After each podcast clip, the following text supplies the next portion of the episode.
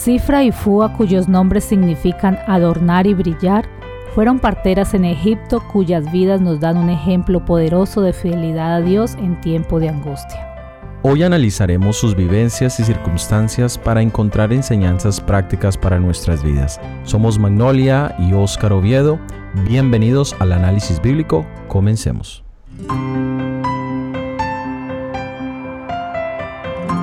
Antes de entrar en el estudio de las vidas de estas dos mujeres, miremos un poco el contexto en el que la Biblia las menciona.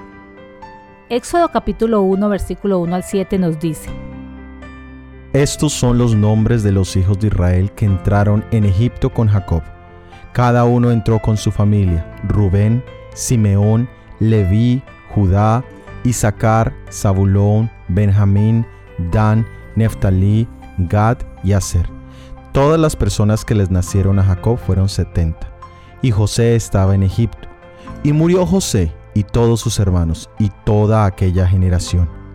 Y los hijos de Israel fructificaron y se multiplicaron y fueron aumentados y fortalecidos en extremo, y se llenó de ellos la tierra. Aquí encontramos un resumen de cómo llegaron los israelitas a Egipto y cuántos habían sido. Se nos dice que fueron 70 este es un número especial. Es un número pequeño pero significativo. El inicio fue pequeño. No todos los grandes proyectos comienzan grandes. Y es así donde encontramos un milagro. El versículo 7 utiliza cuatro palabras para describir este milagro. Fructificaron y se multiplicaron. Fueron aumentados, es decir, que fueron fuertes y saludables, fortalecidos en extremo, más que los mismos egipcios. Y todo esto sucede después de la muerte de José. Es interesante que eso sucede una vez que la protección de José desapareció. En los primeros 215 años llegaron a 70 y en los segundos 215 años se convirtieron en 600.000 hombres. Y es aquí donde encontramos un paralelo con nuestro Señor Jesucristo. Una vez que murió, el número de creyentes aumentó. El cumplimiento de las promesas de Dios parece a veces ser lento, pero son seguras. Él cumple su palabra. Ahora leamos en el libro de Éxodo capítulo 1 versículo 8 al 14. Entre tanto se levantó sobre Egipto un nuevo rey que no conocía a José, y dijo a su pueblo, He aquí el pueblo de los hijos de Israel es mayor y más fuerte que nosotros. Ahora pues seamos sabios para con él, para que no se multiplique y acontezca que viniendo guerra, él también se una a nuestros enemigos y pelee contra nosotros y se vaya de la tierra. Entonces pusieron sobre ellos comisarios de tributos que los molestaban con sus cargas y edificaron para Faraón las ciudades de almacenaje, Pitón y Ramsés, pero cuanto más los oprimían, tanto más se multiplicaban y crecían de manera que los egipcios temían a los hijos de Israel. Y los egipcios hicieron servir a los hijos de Israel con dureza y amargaron su vida con dura servidumbre, en hacer barro y ladrillo, y en toda labor del campo y en todo su servicio, al cual los obligaban con rigor. Egipto, el que había sido un lugar de refugio, ahora se convirtió para Israel en casa de servidumbre y aflicción. Esto nos enseña a no llamar nada en esta tierra como cielo o refugio, sino nuestro único refugio debe ser Jesús. Lo mismo podemos decir de las obras que hizo José en Egipto. Pronto fueron olvidadas. Y así es cuando trabajamos solo para este mundo presente. Todas nuestras obras morirán con nosotros. Pero Dios dice que nuestras obras continúan aún después de nuestra muerte terrenal. La actitud del faraón es muy significativa. Ellos vieron que los israelitas eran una amenaza numérica, temieron que se volviesen aliados de sus enemigos, y esto es importante subrayarlo, porque todo poder perseguidor ve en los perseguidos una amenaza que en sí no existe. Ahora dice que deciden tomar medidas sabias. El corazón humano piensa que sus planes son superiores a los demás, incluyendo mejores que los planes de Dios. Dice que pusieron comisarios de tributos para mantenerlos oprimidos financieramente. Y todos los que tenemos que pagar impuestos altos o tenemos deudas tributarias, sabemos que esto se puede volver una verdadera esclavitud. Pero ¿de dónde podían pagar impuestos los israelitas? La verdad es que los israelitas tenían la bendición de parte de Dios y eran muy laboriosos. También la palabra de Dios nos dice que edificaron, y esta es la parte donde contribuyeron a la construcción de grandes infraestructuras en Egipto.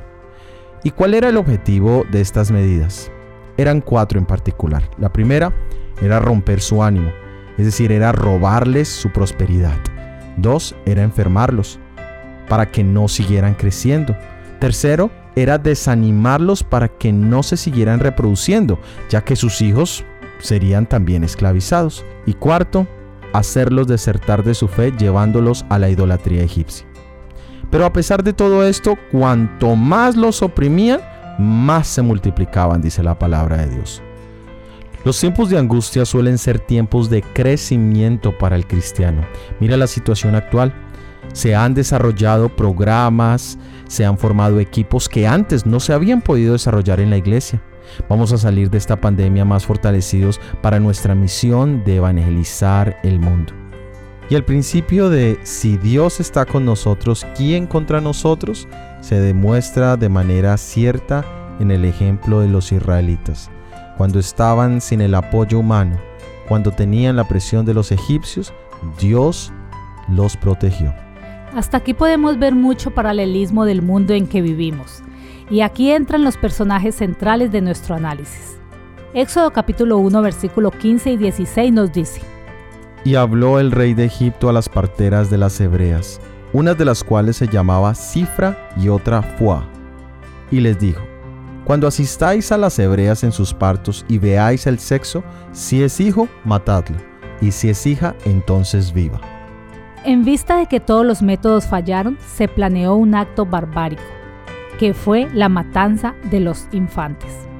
No fue matar adultos, sino niños. La inocencia de un niño no es defensa contra los ataques del enemigo. Tanto Faraón como Herodes ejemplifican lo que describe Apocalipsis capítulo 12, verso 4, a fin de devorar a su hijo tan pronto naciera. Satanás fue el instigador de este plan Sabía que entre los israelitas había de levantarse un libertador y al inducir al rey a destruir a los niños varones, esperaba derrotar el propósito divino. El plan, por supuesto, tenía un elemento de traición y era el de utilizar las parteras que estaban para ayudar, convirtiéndolas en ejecutoras de semejante plan tan macabro. Hoy en día, cuando la línea de diferencia entre los adoradores de Dios y los adoradores de los mandamientos humanos se hace más y más clara, es cuando más debemos depender de Dios, porque el enemigo utilizará la traición y el engaño para perseguir a los hijos de Dios. Leamos en Éxodo capítulo 1, versículo 17. Pero las parteras temieron a Dios y no hicieron como les mandó el rey de Egipto, sino que perseveraron la vida de los niños. Estas dos mujeres temían a Dios y no osaron cumplir tan cruel mandato. El Señor aprobó su conducta y por supuesto las hizo prosperar. Estas mujeres ejemplifican el principio que encontramos en el libro de Hechos capítulo 5 versículo 29, donde nos dice Pedro y los apóstoles respondieron, es preciso obedecer a Dios antes que a los hombres. No existe poder en la tierra que nos pueda obligar a pecar. Cuando el verdadero temor de Dios está en el corazón, el temor del hombre no tendrá efecto. Este ejemplo lo vemos en la vida de Daniel. En el libro de Daniel capítulo 6 encontramos cuando se dio el edicto que prohibía la adoración de cualquier otra deidad fuera del rey persa. Pero Daniel allí no muestra temor al hombre y sus decretos. Su temor y amor a Dios le permitió seguir siendo fiel como lo había sido hasta ese momento. ¿Qué tal es tu fidelidad hoy, mi hermano y hermana? Este es un indicador de cómo será tu fidelidad en momentos de angustia. Leamos ahora en Éxodo capítulo 1 versículo 19 al 21. Y las parteras respondieron, las mujeres hebreas no son como las egipcias, son robustas y dan a luz antes que llegue la partera.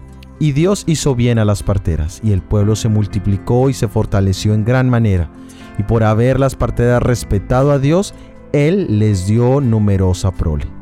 La bendición de Dios estaba sobre las madres de Israel. Si Dios es nuestro ayudador, no necesitamos ayuda humana. Y el Señor recompensó a las parteras. Nada que se haga por Dios queda sin ser anotado en los libros del cielo. Pero a veces nos preocupa más lo que se dice de nosotros en la tierra que lo que se describe diariamente en los libros del cielo. Finalmente el decreto de muerte a todos los niños llegó. El tiempo de angustia está por llegar para el pueblo de Dios. Será entonces cuando se promulgará el decreto prohibiendo comprar o vender a los que guarden el sábado del Señor, y que los amenazará con castigos y aún la muerte, si no observan el primer día de la semana como día de reposo. Los israelitas necesitaban que naciese su libertador, que llegara Moisés. Nosotros hoy esperamos que llegue nuestro libertador, nuestro Señor Jesucristo. Y Satanás sabe que le queda poco tiempo. Es por eso que él quiere alargar nuestra estadía en este Egipto espiritual. Satanás sabía muy bien que Moisés al romper el yugo de la servidumbre de los hijos de Israel era una sombra de Jesucristo, quien había de quitar el yugo del pecado sobre la familia humana. Sabía que cuando Jesús apareciese, haría grandes milagros para mostrar al mundo que Dios le había enviado. Satanás tembló por su poder. Falsificando la obra que Dios hacía por medio de Moisés, esperaba no solo impedir la liberación de Israel, sino ejercer además una influencia que a través de las edades venideras destruiría la fe en los milagros de Cristo. Satanás trata constantemente de falsificar la obra de Jesús para establecer su propio poder y sus propias pretensiones. Induce a los hombres a explicar los milagros de Jesús como si fueran el resultado de la habilidad o del poder meramente humano. De esta manera destruye en muchas mentes la fe en Cristo como Hijo de Dios y las lleva a rechazar los bondadosos ofrecimientos de misericordia hechos mediante el plan de redención. Si queremos ser fieles como lo fue Cifra y Fua, necesitamos aceptar a nuestro Salvador de una manera práctica hoy en día. Necesitamos empezar a vivir por la fe para que cuando lleguen los momentos de prueba, para cuando nos veamos enfrentados a tener que decidir por la fidelidad de Dios o perder la vida, podamos hacer una decisión clara y firme. Que Dios pueda tocar nuestros corazones, ese es nuestro deseo, en el nombre de Jesús. Amén. Gracias por haber escuchado nuestro episodio del análisis bíblico para esta semana. La próxima semana estudiaremos Miriam y el canto de los redimidos. Si has sido de bendición y quieres ayudarnos a la proclamación de este mensaje, por favor, compártelo. Déjanos tus comentarios y opiniones en cualquiera de las plataformas donde nos escuches. Todo ha sido producido por el Ministerio 147. Que Dios te bendiga. Amén.